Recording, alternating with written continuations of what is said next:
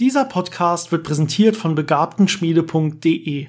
In der Begabtenschmiede biete ich eine Begabungsförderung und Videoserien für an Physik interessierte Kinder, Jugendliche, aber auch Erwachsene. Und jetzt viel Vergnügen.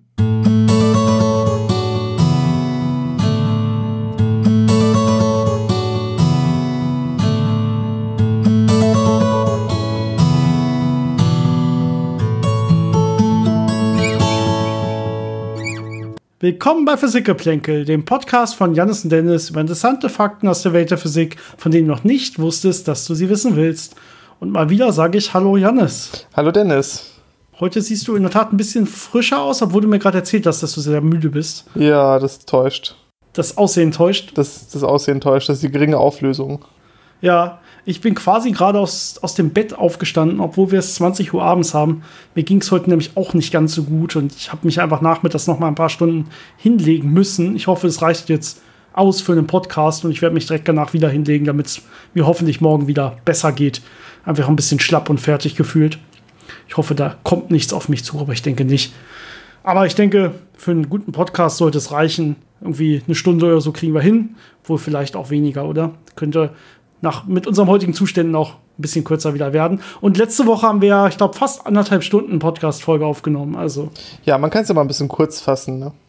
Das heutige Thema soll über Zeit gehen, also natürlich der Zeitbegriff in der Physik. Ja, es gibt ja ganz, ganz viele ja, Felder, von, von denen man sich der Zeit nähern könnte, irgendwie, ne, biologische Zeit, politische Zeit, irgendwelche geschichtlichen Zeitehren und so weiter, die Erdzeit.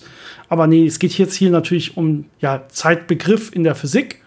Und da gibt es aber auch verschiedene Ansätze und verschiedene Ideen, die man sich machen kann. Das ist, glaube ich, immer so ein bisschen das Problem. Es gibt ja nicht diese eine Physik, die alles erklärt. Wir haben ja nicht die Weltformel, sondern wir müssen ja meistens, wenn wir über Physik reden, immer unterscheiden. Ja, es nehmen wir das, was so klassisch, was wir so sehen, so die Newtonsche Mechanik und so. Und da kann man sich natürlich über Zeiten Gedanken machen. Da hängt das dann wahrscheinlich ganz viel mit Thermodynamik zusammen. Können wir, glaube ich, gleich ein bisschen näher drauf eingehen. Aber man kann natürlich auch immer in diese Spezialregion gehen. Einmal hin zur, ja, zu dem ganz großen, so zur allgemeinen Relativitätstheorie. Und wir werden sehen, dass wir da dann Probleme bekommen mit dem Zeitbegriff. Aber wir können auch zum ganz Kleinen gehen, Richtung Quantenmechanik, Quantenfeldtheorien. Und auch da da gibt es ganz viele Probleme, wenn man sich sauber so einen Zeitbegriff anschauen und definieren will. Das heißt, man muss jetzt hier auch so ein bisschen unterscheiden, was meinen wir eigentlich, wenn wir so ein bisschen was über Zeit erzählen wollen. Ähm, ich weiß noch gar nicht genau, wo es uns heute so hinträgt, aber ich glaube, das werden wir gleich selber rausfinden, oder? Ja, ich glaube, zum Anfang äh, versuche ich mal ein bisschen kurz zu erklären, was so das Einfachste ist, was man über Zeit sagen kann, wo man einigermaßen davon ausgehen sollte, dass es korrekt ist. Jedenfalls in den meisten Bereichen. Ähm, Zeit ist so die äh, Art, wie man Ereignisse sortieren kann. Also ich kann sagen, ein Ereignis ist vor einem anderen Ereignis gewesen und äh, auch wenn ein System in verschiedenen Zuständen ist, dann wird es ja nicht gleichzeitig in diesen Zuständen sein, sondern nacheinander in den Zuständen und äh, wie das System von einem Zustand in den anderen kommt, das ist dann, wenn Zeit vergangen ist wie man wahrscheinlich sich schon denken kann, wird die Quantenmechanik da ein bisschen was dagegen haben und das so ein bisschen komplizierter machen. Aber so für die, sagen wir mal, für die normale Physik äh, ist das so der Zeitbegriff, den man meistens benutzt, relativ pragmatisch. Das wäre jetzt so eine kausale Zeitordnung quasi. Also ich habe so mehrere Zustände und die gehen kausal, weil einer vor dem anderen und danach kommt dann ein neuer. Und das sagt mir jetzt zwar was über die, die Richtung der Zeit, also über die Abfolge von Ereignissen aus, sagt mir jetzt aber erstmal noch nicht so über die Geschwindigkeit von Zeit aus oder wie man Zeit überhaupt messen kann oder so. Ne? Da muss man jetzt noch ein bisschen genauer hingucken. Oder ich muss halt Abläufe finden, die quasi immer in denselben Abständen stattfinden. Kausale Abläufe, so periodische Vorgänge. Und dann kann ich halt sagen, okay, das könnte ich zum Beispiel nehmen, um mir die Geschwindigkeit des Zeitverlaufes auch anzugucken. Ja. Das wird ja in ganz klassischen Uhren auch gemacht. Genau, wobei Geschwindigkeit von Zeit natürlich immer so ein bisschen ein Problem ist, weil man ja die Zeit benutzt, um Geschwindigkeit äh, festzulegen. Was halt äh, diese ganze Beschreibung der Dynamik benutzt ja Zeit. Deswegen ist es schwierig, dann diese Begriffe auch auf Zeit anzuwenden. Da kommen, glaube ich, auch ein Großteil der Probleme her, wenn man mit Zeit umgehen möchte. Aber Zeit messen, das können wir und das können wir schon seit äh, längerer Zeit. Also selbst im Altertum hatte man schon ein Gefühl dafür, dass irgendwie Sachen nacheinander stattfinden und dass Sachen regelmäßig stattfinden. Und wenn etwas regelmäßig stattfindet, ist das natürlich, das kann man zählen.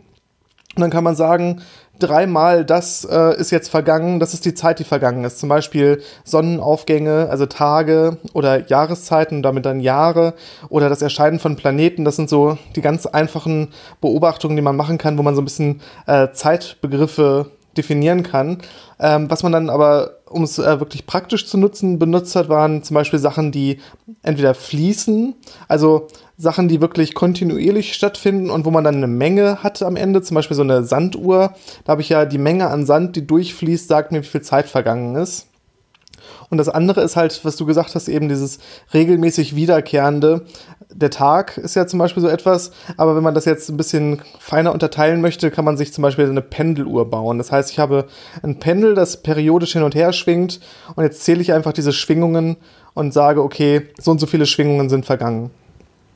Das ist ja eigentlich so die erste Form der modernen Uhr, wie wir sie heute benutzen. Das heißt, auch heute benutzen alle unsere Uhren irgendwelche periodischen Vorgänge und äh, man probiert diese periodischen Vorgänge so zu wählen, dass sie möglichst klein sind, weil dann sind quasi die kleinsten Schritte der Zeitmessung, die ich machen kann, auch sehr, sehr klein. Und damit kann ich dann sehr genau quasi Zeit messen. Eine Pendeluhr hat ja meistens noch eine relativ lange Periode, hängt jetzt von der Länge des Pendels ab.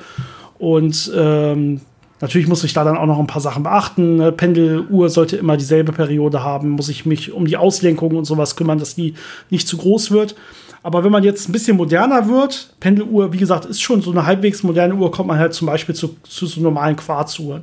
Und da hat man ja eigentlich genau dasselbe wie bei einer Pendeluhr. Da habe ich ja auch einen Quarzkristall, den ich irgendwie ja periodisch zum Schwingen anregen kann. Ja, nämlich ne, piezoelektrischen Effekt, lege ich eine Spannung an oder einen Strom an quasi und dann schwingt der so hin und her. Das macht er immer mit derselben Frequenz und immer wenn er das mit derselben konstanten Frequenz tut, dann kann man das einfach zählen. Ne? Wie oft bewegt er sich hin und her. Und das sage ich dann, okay, wenn er sich so und so oft hin und her bewegt hat, nennen wir das eine Sekunde und so könnte ich eine Zeit definieren.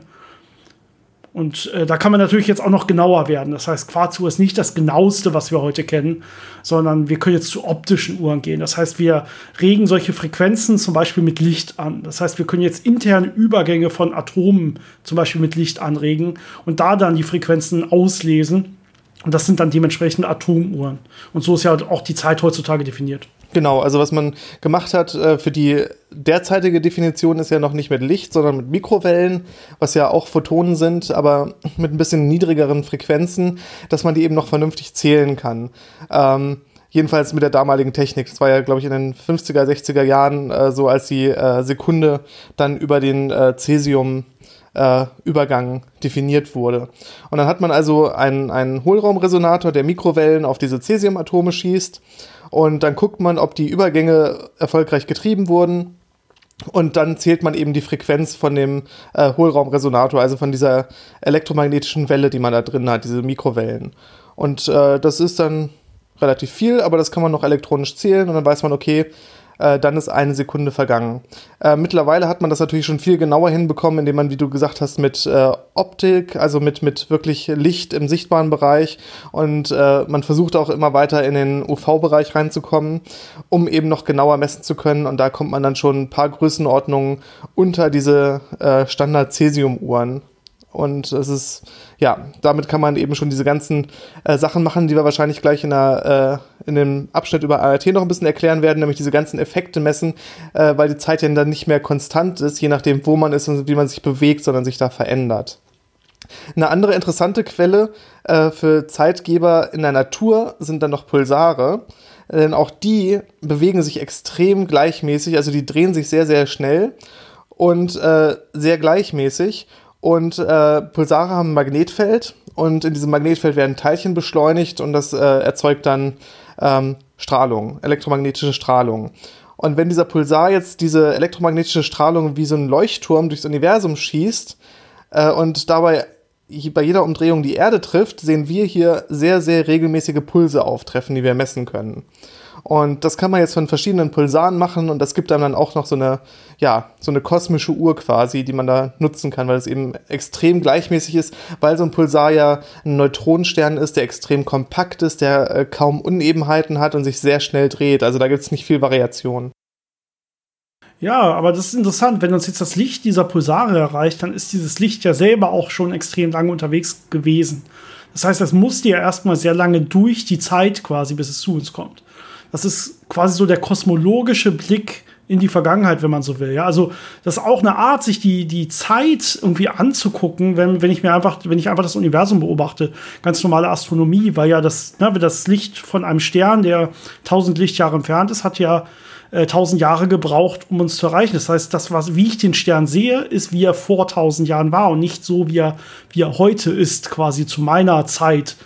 Ähm, und genauso ist es bei den Pulsaren auch. Das heißt, irgendwie kann ich in die Vergangenheit schauen, indem ich einfach ja, mir das Licht angucke, was von in der Vergangenheit ausgesendet wurde, was man immer täglich macht. Aber deswegen kann ich noch lange nicht in die Vergangenheit reisen. Das sind natürlich hier zwei verschiedene Sachen. Das heißt, scheinbar ist es so, dass das Licht selber irgendwie so eine Tendenz hat, immer nur so positiv quasi in die Zeit zu reisen, also in die Zukunft zu reisen, würde man vielleicht sagen. Das Licht fliegt irgendwie nicht in die Vergangenheit. Also das könnte man sich auch gar nicht so richtig vorstellen, was das bedeutet. Also selbst wenn das so wäre, bin ich mir nicht sicher, ob wir das quasi messen können würden. Äh, man muss sagen, dass ähm, das Licht wird ja normalerweise beschrieben durch die Maxwell-Gleichung. Und die würden jetzt erstmal nicht verbieten, dass das Licht sich auch in die Vergangenheit ausbreitet. Die sind eigentlich symmetrisch äh, in der Zeit. Das heißt, ähm, wir beobachten einfach, dass das Licht ja in die Zukunft geht und nicht in die Vergangenheit. Aber mathematisch ja macht das erstmal gibt es da keinen Grund für. Es könnte in beide Richtungen gehen. Das heißt, wir gehen davon aus, dass die Zeit selber nicht irgendwie nicht symmetrisch ist. Die Zeit hat einen Pfeil ja, und der zeigt halt immer in die Zukunft und nicht in die Vergangenheit. In die Zukunft reisen ist einfach. In die Zukunft reisen kann ich, indem ich einfach warte. Ja, jetzt, jetzt bin ich schon in meiner Zukunft und jetzt bin ich wieder in meiner Zukunft. Ja, das ist ja. Und man kann vielleicht noch unterschiedlich schnell äh, durch die Zukunft reisen. Ja, da gibt es dann solche Effekte wie Zeitdilatation und so, können wir vielleicht gleich noch mal näher drauf eingehen. Aber ja, egal wie ich in die Zukunft reise oder mit welcher Geschwindigkeit, wie auch immer man das definieren will, können wir vielleicht auch gleich noch mal drüber sprechen, äh, ich in die Zukunft reise, in die Vergangenheit reisen selber ist erstmal sehr schwierig, obwohl bei den physikalischen Formeln, die wir so kennen, erstmal so richtig nichts dagegen spricht. Also Zeitreisen sind nicht ganz klassisch verboten, aber alles, was man so kennt, ja, ermöglicht einem das eigentlich nicht. Also man müsste sich da schon irgendwelche skurrilen physikalischen Sachen vorstellen, wie irgendwelche ja, Wurmlöcher, die quasi in der vierdimensionalen Raumzeit irgendwelche Tunnel ermöglichen, den, den Raum quasi irgendwie falten und dann äh, kommt man bei einer anderen Zeit wieder raus. Ja, was auch theoretisch alles durchrechenbar und erlaubt ist, aber sowas hat man halt noch nicht beobachtet. Das heißt, alles, was mit Zeitreisen in die Vergangenheit spielt, ist ja Science Fiction zum heutigen Stand auf jeden Fall. Ja, was du eben gesagt hast mit dem Licht, ist ja auch eine sehr interessante Geschichte.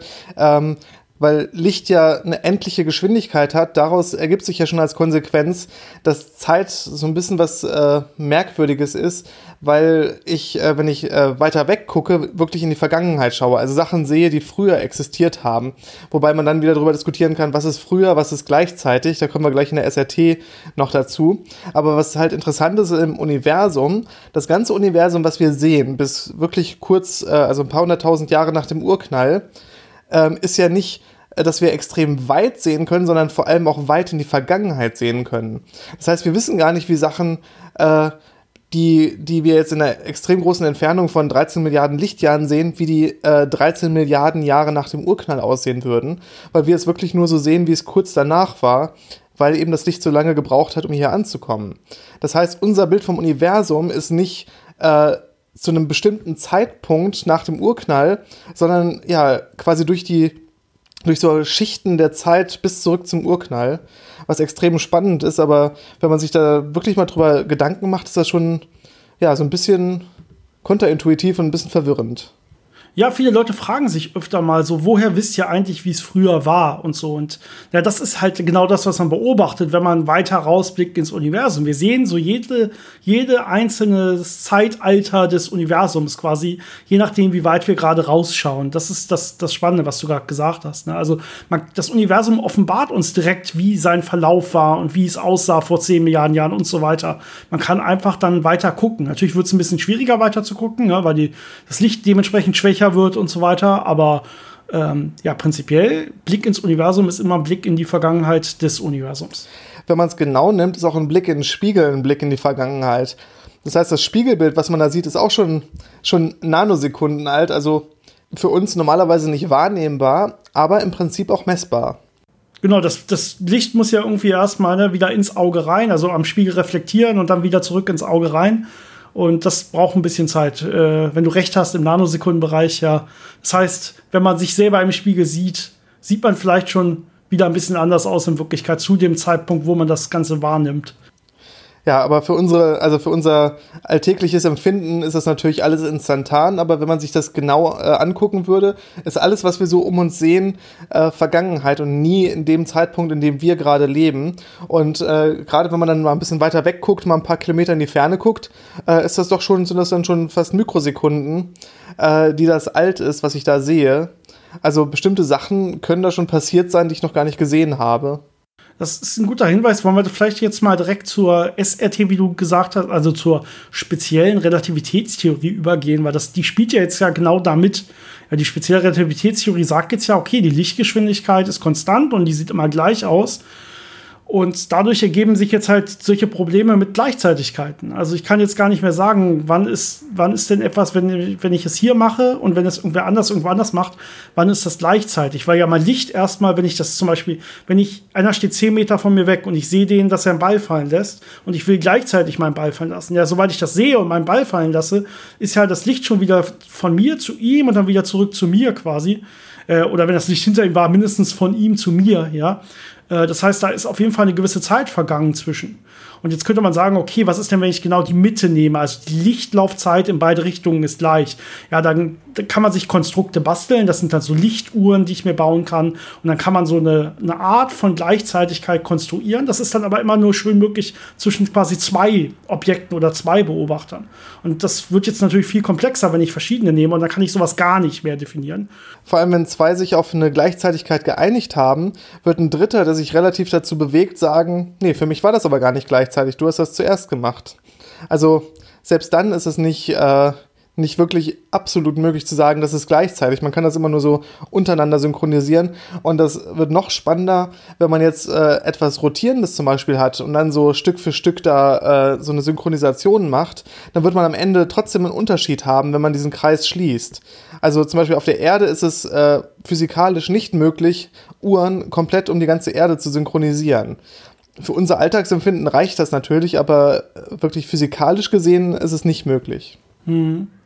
Das stimmt. Und es kommen jetzt ja solche Effekte, die resultieren, sind natürlich sowas wie Zeitdilatation. Ne? Also das ist, wenn man jetzt sagt, äh, okay, aber die Lichtgeschwindigkeit, die soll für jeden Beobachter immer gleich sein. Das ist ja diese Grundannahme der speziellen Relativitätstheorie.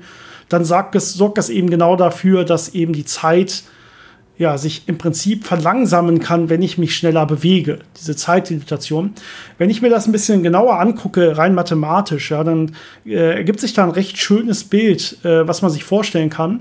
Nämlich äh, in der speziellen Relativitätstheorie gibt es normalerweise dann nicht mehr den Raum und die Zeit, sondern man vereint das dann als sogenannte Raumzeit. Das heißt, ich habe mein vierdimensionales Koordinatensystem und meistens kann man jetzt das Ganze noch so machen, dass die Einheiten überall dieselbe sind. Das heißt, ich sage dann, mein, meine Zeitkoordinatenachse ist nicht einfach die Zeit, sondern es ist die Zeit mal die Lichtgeschwindigkeit, die ja konstant ist.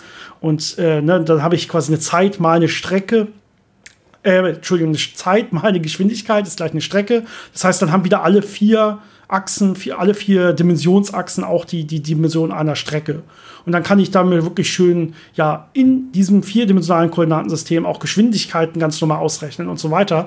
Und in dem Zusammenhang kann man sich dann auch für Geschwindigkeiten in der Zeit quasi interessieren. Ja, das heißt, ich kann sagen, okay, wenn ich im Raum ruhe, dann bewege ich mich quasi mit Lichtgeschwindigkeit in der Zeit. Das ist die Idee davon. Ähm, man muss bis jetzt auf so ein paar Einheiten, die man hier und da so ein bisschen äh, vernachlässigen muss oder so. Aber man, wenn man das richtig macht, kann man sich das so ungefähr so vorstellen und das so vergleichen. Und die Idee der speziellen Relativitätstheorie ist jetzt, dass diese, dass diese Grundgeschwindigkeit, nämlich die Lichtgeschwindigkeit, dass die konstant ist, dass die immer gleich ist.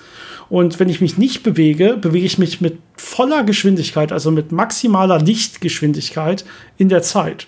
Wenn ich mich jetzt aber im Raum auch noch bewege, also in einer der allen anderen drei Dimensionen, in den normalen drei Raumdimensionen, ja, dann muss ich diesen Vektorpfeil quasi kippen in Richtung dieser Raumdimension, in die ich mich bewegen will. Und dadurch wird die ja, Bewegung, die Geschwindigkeit in Richtung der Zeitachse wird langsamer.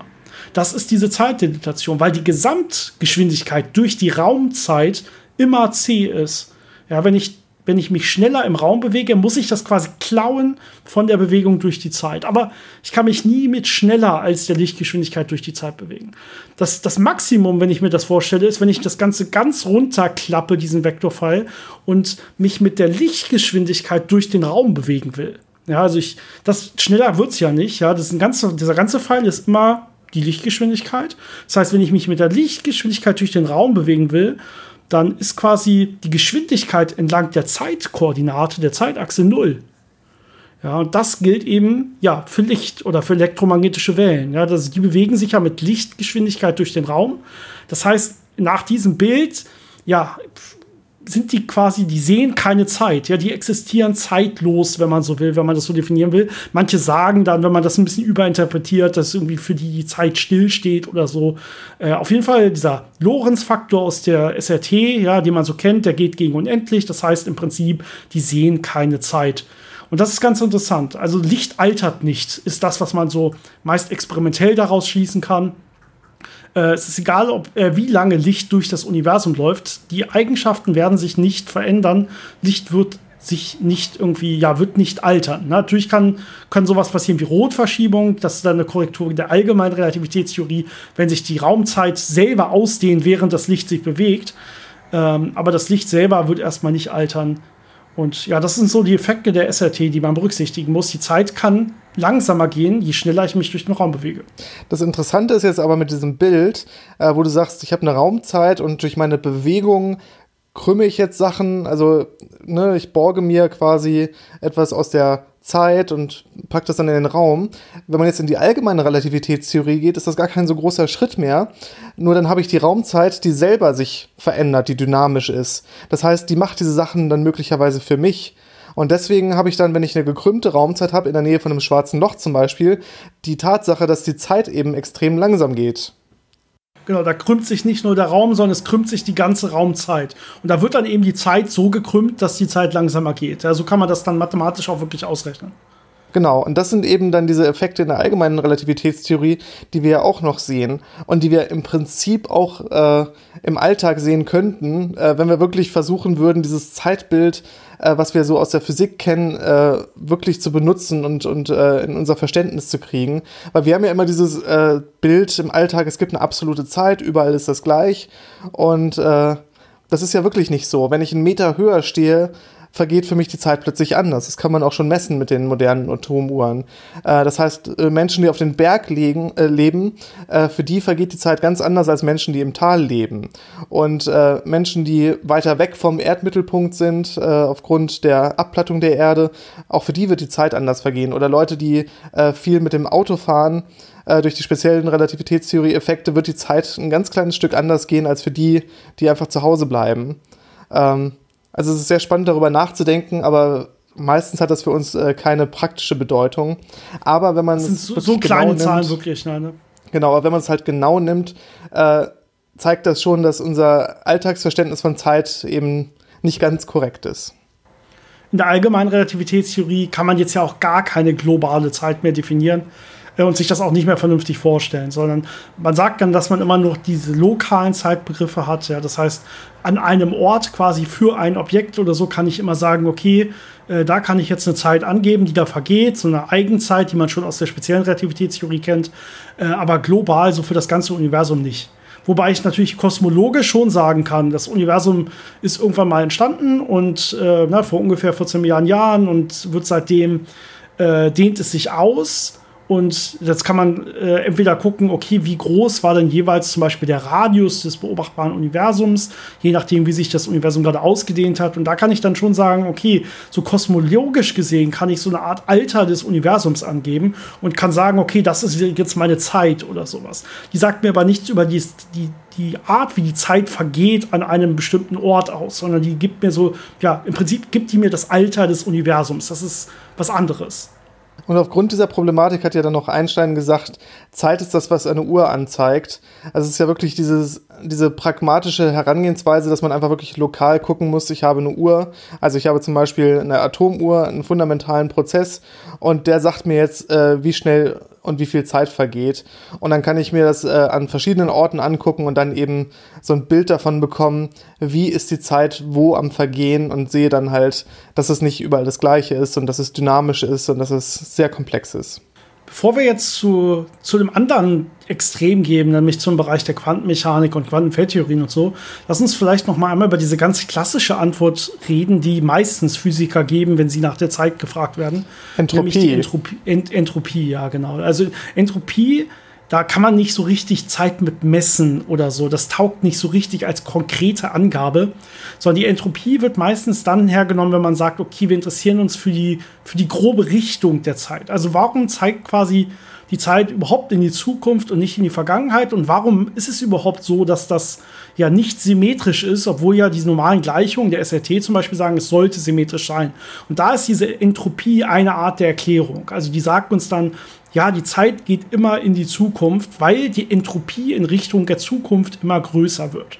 Das ist die Idee. Also die Idee ist, wir starten bei einer minimalen Entropie am äh, Urknall, beim Urknall, als quasi alles sehr nah oder unendlich nah beieinander war, ein Zustand quasi maximaler Ordnung. Und ähm, was dann passiert im Laufe der Zeit, wenn das Universum sich immer weiter ausdehnt, äh, aber vor allen Dingen auch Zeit hat, dass es in ein thermodynamisches Gleichgewicht kommt. Also alles, was sich jetzt, ja, alles kann sich nach und nach immer weiter ausgleichen und ausgleichen und ausgleichen. Wenn ich mir das bis zum Ende vorstelle, wird sich quasi irgendwann alles in so einer, in, in einem Strahlungsgleichgewicht befinden. Irgendwann wird es quasi keine Materie mehr geben, alles ist quasi irgendwie so eine Art Wärmestrahlung geworden, die überall gleich ist, ohne große Strukturen.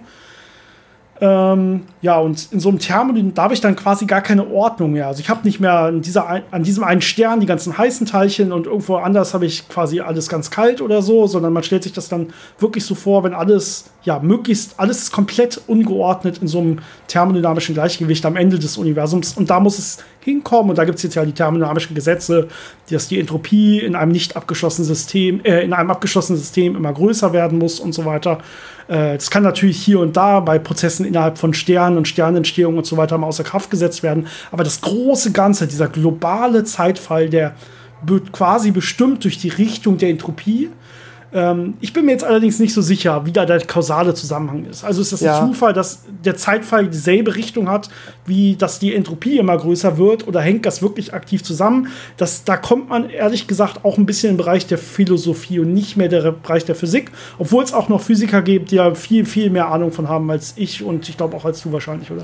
Ja, es gibt ja diese einfache, äh, dieses einfache Bild mit Zeit und Entropie, wenn man seine Kaffeetasse hat und die fallen lässt und die zerspringt in tausend Teile. Das ist ja ein Prozess, der läuft in der Zeit vorwärts und äh, hat ein bestimmtes Ergebnis. Also ich starte von einem Zustand und gehe in einen anderen ungeordneten Zustand. Und jetzt kann es ja theoretisch passieren, dass die Kaffeetasse, wenn sie da so auf dem Boden liegt, total zersplittert, sich wieder zusammensetzt und in meine Hand zurückkommt. Theoretisch wäre das möglich aber es ist halt extrem unwahrscheinlich. Und genau das ist ja das, was die Entropie einem sagt. Ähm, welche Prozesse sind wahrscheinlich und welche Prozesse sind unwahrscheinlich? Und ähm, ja, es kann natürlich passieren, dass man Fluktuationen da hat, dass also die Entropie mal kurz abnimmt und diese Kaffeetasse sich wieder zusammensetzt. Ähm, aber in allen beobachteten Fällen ist das natürlich nicht der Fall. Das heißt, es gibt einem schon diese Richtung äh, von, von Übergängen in Prozessen vor, weil die Entropie eben genau das äh, sagt, dass ich immer von dem Zustand, äh, den ich gerade habe, in den wahrscheinlichsten Zustand übergehe. Und diese Übergänge, das ist ja auch das, was Zeit äh, macht, also was, was Zeit misst. Und wir sind ja wieder bei dieser anfänglichen Diskus äh, äh, ähm, ähm, Definition von Zeit anhand von Kausalitäten. Also, wenn du jetzt ein Bild hättest, wo eine heile Kaffeetasse ist und ein zweites Bild von einer zerbrochenen, dann wüsstest du eigentlich intuitiv, das eine war vorher, das andere nachher. Das heißt, du kannst wieder von der einen zur anderen sagen, von das war früher, das war später, Zukunft, Vergangenheit. Ähm, und dementsprechend äh, ja, hängt die Entropie genau deswegen, weil sie eben so eine Beziehung zwischen solchen Kausalitäten herstellt, äh, extrem mit der Zeit zusammen. Aber man kann jetzt, wie wir anfangen, bei dieser Definition schon gesagt haben, nicht so richtig was über die, ja, die Zeitgeschwindigkeit oder so aussagen.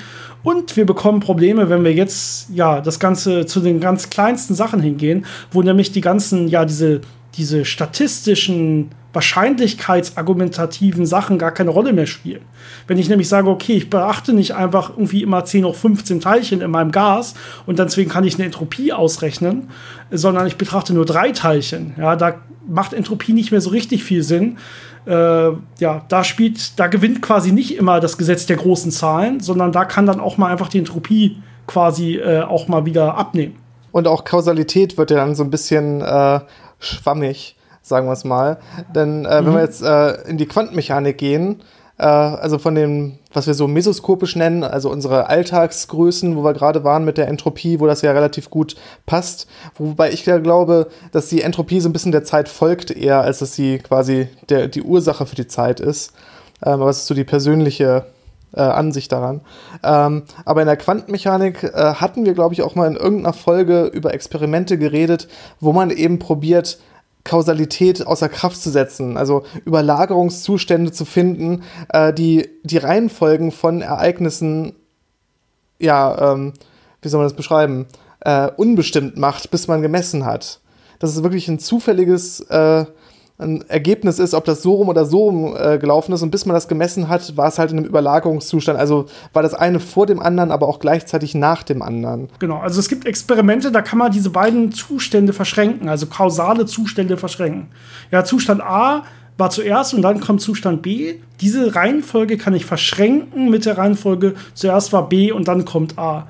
Und das ganze System ist dann wirklich in diesem Überlagerungszustand. Ja, das, solche Experimente kann man heute schon machen. Und dann kann ich nachher wirklich durch die Messung, legt es sich dann fest, was war zuerst, was war danach. Also es gibt dann nicht mehr diese richtige kausale Reihenfolge und damit ist natürlich ja die Zeit auf solchen Ebenen auch nicht mehr richtig definierbar. Schön wird es auch, ähm, wir hatten ja eben gesagt, äh, ART, in der Gegenwart von großen Massen vergeht die Zeit langsamer. Aber was ist, wenn ich jetzt eine Masse habe, die meine Uhr beeinflusst, aber ich bringe diese Masse in einen räumlichen Überlagerungszustand? Das heißt, diese Masse ist irgendwie räumlich verschmiert in einem quantenmechanischen Zustand. Wie vergeht dann die Zeit? Das sind ja auch solche äh, Sachen, die man durchrechnen kann und möglicherweise auch mal testen kann. Und auch da sieht man, dass es dann schon sehr komplex wird, wirklich eindeutig zu sagen, ja, das ist meine Zeit, die so vergeht. Erstmal in der ganz normalen Quantenmechanik, da gibt es auch erstmal noch den ganz normalen Zeitbegriff. Ja? Die, Formeln in der Quantenmechanik, die haben meistens auch die Zeit mit drin. Ja, man äh, hat dann so den sogenannten Zeitentwicklungsoperator, wenn man dann Zustände quasi beschreiben kann, wie sie sich in der Zeit entwickeln, beziehungsweise, wenn man das genau nehmen will, die Wellenfunktion, die man dann auch aus der Schrödinger-Gleichung kennt, die die Aufenthaltswahrscheinlichkeit von so Teilchen dann nachher wieder angibt, äh, wie die sich quasi in der Zeit ausbreitet. Das ist ein kontinuierlicher Vorgang in der Quantenmechanik. Und da hat man zuerst normal, ganz normal die Zeit. Und jetzt gibt es natürlich dann auch solche Sachen wie, vielleicht erstmal, was man besprechen könnte, ist Quantensprünge. Also ich habe zum Beispiel Energieniveaus in einem Atom und mein Elektron fällt jetzt von einem auf das andere. Ja, und jetzt würde man normalerweise erstmal denken, so ein Quantensprung ist der nicht instantan? Ist das nicht sogar dann quasi gleichzeitig und mit Überlichtgeschwindigkeit? Und ja, also ich weiß nicht, doch, äh, du, du guckst gerade so, als würdest du nicht antworten wollen. Ich antworte einfach. Also es ist natürlich nicht instantan, ja. Also man muss sich hier ein bisschen das Ganze angucken. Also, wie ist natürlich hier erstmal so die, die Halbwertszeit des Zustandes, wie ist dementsprechend, jetzt haben wir wieder so, so unschärfe Relation, Zeitunschärfe, Energieunschärfe meiner Zustände, äh, Heisenbergsche Un unschärfe Relation. Das macht das Ganze hier ein bisschen ja, trickreicher und manchmal lässt es einen nicht genau erkennen, war das jetzt instantan oder nicht instantan. Aber egal, ob man es durchrechnet oder Experimente durchführt, man merkt eigentlich immer, das ist nicht instantan, sondern auch solche Quantensprünge sind beschränkt bei der Informationsübertragungsgeschwindigkeit immer auf die Lichtgeschwindigkeit. Es geht dabei auch nicht schneller als das. Was man vielleicht noch sagen muss, ist, in der Quantenmechanik haben wir zwar die Zeit, aber die ist nur ein Parameter. Also genau wie in der klassischen Physik gibt die einem so die, ja, die Abfolge von Ereignissen, äh, die Dynamik an, wie sich so eine Wahrscheinlichkeitswelle ausbreitet, aber sie ist nicht wie alle anderen Observablen ein Operator, also ein mathematisch anderes Objekt, äh, was, was eben diese Eigenschaften hat, die in der Quantenmechanik so wichtig sind. Zum Beispiel, dass die, diese Vertauschungsrelationen da äh, existieren und so. Ähm, das ist die Zeit nicht. Die hat da so eine Sonderstellung, so ein bisschen. Und auch das äh, hat äh, schon viele Diskussionen ausgelöst über ja, die Philosophie dahinter und die Bedeutung und äh, was ist eigentlich die Zeit auch in der Quantenmechanik. Also dieses Problem taucht immer wieder auf. Das macht es auch ein bisschen trickreich, zum Beispiel bei dieser Energie-Zeit-Unschärfe-Relation. Also die meisten kennen vielleicht nur die Ortsimpuls-Unschärfe. Ja, also genauer, je genauer ich weiß, wo etwas ist, wo etwas ist, desto unschärfer wird der Impuls, also desto ungenauer weiß ich zum Beispiel, wie schnell der Körper war. Ja, und äh, das kann man aber im Prinzip für alle, äh, für alle Operatoren in der Quantenmechanik definieren, äh, die miteinander in Zusammenhang stehen. Ja, das heißt, äh, welche Operatoren, die nicht kommutieren, sagt man normalerweise. Und äh, das, du hast gerade gesagt, die Zeit ist gar kein Operator. Das heißt, eigentlich gibt es für die Zeit ganz, ja, quantenmechanisch klassisch gesehen gar keine so eine Unschärfe-Relation. Also es gibt eigentlich nicht so eine richtige Zeit-Energie-Unschärfe. Aber es gibt jetzt ein paar Tricks, wie man sich quasi sowas ähnliches wie einen Zeitoperator, wie man das definieren kann. Und dann kommt man doch dahin, dass man sieht, okay, obwohl die Zeit kein Operator ist, gibt es trotzdem diese Zeit-Energie-Unschärfe, die dann zum Beispiel zu solchen Sachen führt, dass ich mich für eine ganz, ganz kurze Zeit kann ich mir Energie borgen von etwas, das ich eigentlich gar nicht zur Verfügung hätte aufgrund der Energieerhaltung, die ich dann danach quasi wieder abgebe und solche Prozesse wie virtuelle Teilchenentstehung und sowas dann ermöglichen kann. Ähm, ja, aber das ist sehr, sehr trickreich, wenn ich mir wirklich die Zeit in der Quantenmechanik angucke. Wobei es da natürlich immerhin noch sehr ja, kontinuierlich ist. Ja, diese Wellenfunktionen, sind alles Wellengleichungen kontinuierlich. Wenn ich jetzt hingehe zu Theorien, ja, die noch nicht experimentell bestätigt wurden, wo man dran arbeitet, also zu Stringtheorien oder Schleifenquantengravitation, dann wird es natürlich ganz anders. Wobei man sagen muss, selbst bei experimentell gut belegten Theorien äh, hat man da auch schon wieder andere Ansätze. denn so die Quantenfeldtheorien, die ich mir angucke, auch die haben schon so eine gewisse äh, Diskretheit in der Zeit. Ähm, denn Quantenfeldtheorien leben ja davon, diese Erzeuger- und Vernichteroperatoren zu haben. Das heißt, ich sage, okay, da entsteht ein Teilchen, da geht ein Teilchen weg. Und wie man häufig da äh, Dynamik und Ausbreitung von Teilchen macht, äh, ist, dass man das Teilchen an einem Ort vernichtet und an einem anderen Ort dann wieder erzeugt. Das heißt, es springt dann quasi so von Ort zu Ort. Das kann man natürlich sehr fein machen, aber es sind schon im Prinzip äh, dann sehr diskrete Prozesse. Und dann hat man in äh, größeren äh, Beschreibungen hat man dann sehr viele von diesen Operatoren und da muss man sehr darauf achten, dass man die äh, Zeit ordnet. Das heißt, dass man das alles in die richtige Reihenfolge bringt, damit hinterher diese äh, Kommutationsrelationen äh, nicht irgendwelchen Mist machen. Also da muss man dann sehr darauf aufpassen, wie man diese Sachen zeitlich ordnet. Ich glaube, du hast gerade ein paar Leute verloren. Ich wollte solche Sachen in der Tat gar nicht ansprechen, weil ich weiß nicht, wie viele Leute gerade noch folgen konnten, aber es ist auf jeden Fall sehr interessant. Ich, äh, ich, ich glaube, wir gehen, gehen mal wieder ein bisschen zurück auf ein anderes Niveau, oder? Bevor wir über Zeitordnung von quantenfeldtheoretischen Operatoren reden. Ja, ich wollte nur zeigen, dass halt da diese, dass sich das da äh, anders verhält, als man das so in, der, in den klassischen Theorien kennt. Ja, aber theoretisch sind die Quantenfeldtheorien ja auch noch linear und es sind immer noch Feldtheorien. Äh, das heißt, du hast auch noch theoretisch kontinuierliche Zeiten. Du hast die Zeit auf jeden Fall noch nicht gequantet. Und da kommt man ja hin, wenn man hin zur Schleifenquantengravitation geht, dass man äh, quasi ab der Planck-Zeit, also ab irgendwie 10 minus 43 Sekunden oder sowas, wo man normalerweise sagt, in der klassischen Physik, ja, ab da wissen wir gar nicht mehr, was passiert. Das ist die kleinstmögliche Zeit, die unsere Formeln irgendwie beschreiben können, wo man dann einfach sagt, hey, dann ist die Zeit gequantelt. Das heißt, ja, wir haben gar nicht mehr so die Raumzeit, sondern wenn ich auf dieses Niveau gehe, dann besteht sowohl der Ra Raum als auch die Zeit aus irgendwelchen kleinsten Teilchen. Und dann kann ich quasi wirklich nur von einem zum anderen springen. Das heißt, die Zeit vergeht dann so in kleinen Sprüngen und eben nicht mehr ja, schön fließend kontinuierlich. Aber diese Theorien, da arbeitet man natürlich dran, aber das ist experimentell noch nicht bestätigt. Also bisher alle Theorien, die wir experimentell bestätigt haben, gehen eigentlich im, vom Grund auf zumindest erstmal von so einer kontinuierlichen Zeit aus, auch wenn irgendwelche Methoden, die man teilweise benutzt, das nicht machen können. Ja, das ist da ungefähr das, was du gerade beschrieben hast. Also wenn ich mir jetzt Methodiken angucke, Verzeug äh, Erzeuger und Vernichter, die jetzt äh, da irgendwie Teilchen, ähm, ja, Translation oder so beschreiben, dann kann ich mir das nicht mehr vernünftig kontinuierlich aufstellen. Aber im Grunde genommen ist da Zeit schon etwas Kontinuierliches, was aber nicht mehr der Fall ist, wenn ich eben noch tiefer gehe bei, bei Theorien, die noch nicht bestätigt sind. Also das ist quasi aktuellste Forschung. Ist im Grunde genommen, wenn man ganz, ganz genau Zeit messen will, ist das überhaupt kontinuierlich oder ist das so in so, so Schritten? Ja, und was ist zwischen zwei Schritten? Was passiert da überhaupt? Das ist quasi dann wie bei einer Kamera, wo ich ja irgendwie so und so viel Frames pro Sekunde aufnehme oder Bilder pro Sekunde. Und dazwischen gibt es aber nichts. Ja, das heißt, äh, wenn ich noch langsamer hingucken will, als mir jeden einzelnen Frame angucken, das geht einfach nicht. Und so könnte auch die Realität aufgebaut sein. Ja. Das ist aktuelle Forschung. Aber auf jeden Fall mit einer wesentlich besseren Auflösung als die meisten Kameras. Äh, die Planckzeit wäre jetzt ja ungefähr die, die kleinste Zeit zwischen zwei Bildern, die man dann hinbekommt, zumindest nach, den, nach der Schleifenquantengravitation. Und 10 minus 43 Sekunden ist schon sehr, sehr, sehr klein. Ich glaube, das wird uns selber in der Realität nie beeinflussen, auch wenn die Zeit auf diesem Niveau quasi gequantelt ist. Ja, es gibt dann noch Ansätze, dass man äh, Physik komplett ohne Zeit versucht zu formulieren. Es geht dann auch in so eine Richtung Quantenmechanik, ähm, wo man quasi zum Beispiel eine Wellenfunktion, eine quantenmechanische Wellenfunktion für das gesamte Universum, also für die vierdimensionale Raumzeit äh, aufschreibt. Und äh, wenn man die Raumzeit als, als ein Objekt betrachtet, dann vergeht da natürlich keine Zeit mehr, weil das ja einfach eine von den Dimensionen ist, also von diesem Objekt. Du guckst dir quasi die ganze vierdimensionale Zeit an, äh, oder Raumzeit an. Ja, das heißt, du hältst quasi sowohl, wenn man meistens hat man solche Kegel, wo man sieht, okay, ich habe hier meine Raumzeit und links ist die Vergangenheit und rechts ist die Zukunft. Aber wenn ich das ganze Bild nehme, dann ist ja schon alles festgeschrieben. Dann ist Vergangenheit und Zukunft schon mit drin. Und dann vergeht die Zeit nicht, sondern das Ganze ist dann erstmal ein statisches Bild für sich. Das meinst du so ungefähr, oder?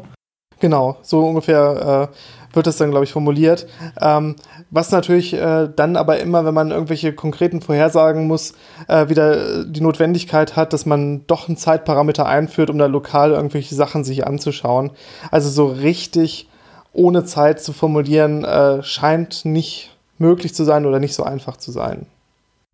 Ja, also wenn die diese Theorien dann irgendwie sagen wissen, okay, wir wollen natürlich im klassischen Fall wieder auch die Newtonsche Mechanik oder die allgemeine Relativitätstheorie oder so rausbekommen, dann müssen die sich das ja, dann müssen die zum Beispiel irgendwelche Bewegungen von Objekten oder so erklären und dann gucken sie sich wahrscheinlich dann irgendwelche ja, Schnittpunkte durch diese vierdimensionale Raumzeit an, wo man dann aber letztendlich auch wieder quasi die Zeit einführen muss und dann äh, hat man wieder ja das zurückgeführt auf das klassische Zeitbild der klassischen der klassischen Theorien. Also diese komplett zeitlose Physik zu, de zu definieren, das hat bisher noch nicht geklappt. Ähm, es scheint so, als würde wirklich die Zeit vergehen. Und bisher scheint es auch so, als hätte Zeit wirklich nur eine Richtung. Aber das steckt eigentlich, wie gesagt, nicht in den Theorien selber drin. Das ist eher so eine, so eine thermodynamische Messung. Ich glaube, wir haben jetzt so ziemlich alles, was wir über Zeit wissen, euch erzählt. Jedenfalls das, was man einfach erzählen kann ja, man kann beliebig tief in die spezielle Relativitätstheorie oder so eintauchen, wo ja Zeit mit der Hauptbegriff ist, ja, bei diesen ganzen, äh, wo es dann auch Zeitdilatation und äh, solche Sachen geht. Aber ich glaube, äh, für so einen Podcast als so Übersicht über den Begriff Zeit reicht das, was wir heute gemacht haben. Und äh, ich glaube, ich möchte wirklich auch mich einfach wieder hinlegen. Wir können ja noch mal eine Folge machen, äh, wenn es irgendwie äh, Interesse gibt dafür, äh, über so Zeitmessungen ein bisschen detaillierter. Diese wirklich sehr interessanten Verfahren, die man da hat, äh, Atomuhren, Pulsare und was es da sonst noch so gibt. Ähm, das wäre vielleicht nochmal eine weitere Folge. Aber ich hoffe, wir konnten so ein bisschen die, die Grundbegriffe äh, ja, ein bisschen deutlich machen, was Zeit denn wirklich sein könnte und was die wichtigsten Eigenschaften sind. Ja, Okay, sehr schön. Ähm, wenn ihr und ja, wenn ihr dazu was kommentieren wollt, wenn euch das gefallen hat, ihr dazu mehr hören wollt über einzelne ja, Teilbereiche davon, wir haben ja viele große Teilbereiche gerade angesprochen, äh, dann lasst es uns bitte wissen über unsere Social Media Kanäle Physik-Geplänkel auf Facebook, Instagram, äh, auf Patreon auch. Da sind wir immer besonders dankbar, wenn ihr uns da unterstützt oder einfach äh, an unsere E-Mail-Adresse physikgeplänkel@gmail.com, Physikgeplänkel zusammengeschrieben, Geplänkel mit AE. Ähm, da freuen wir uns auch, wenn ihr Fragen habt zu dieser oder zu alten Folgen oder zu irgendwelchen anderen Physikideen oder so, die ihr mal im Kopf habt. Ja, wir äh, lesen uns alles durch und alles, was irgendwie Sinn macht, beantworten wir auch. Und ähm, ja, wir hoffen, wir oder ihr hört uns nächste Woche wieder. So muss man es, glaube ich, in einem Podcast sagen. und äh, ja, habt noch bis dahin eine sehr, sehr schöne Woche. Bis dahin, ciao. Bis zum nächsten Mal.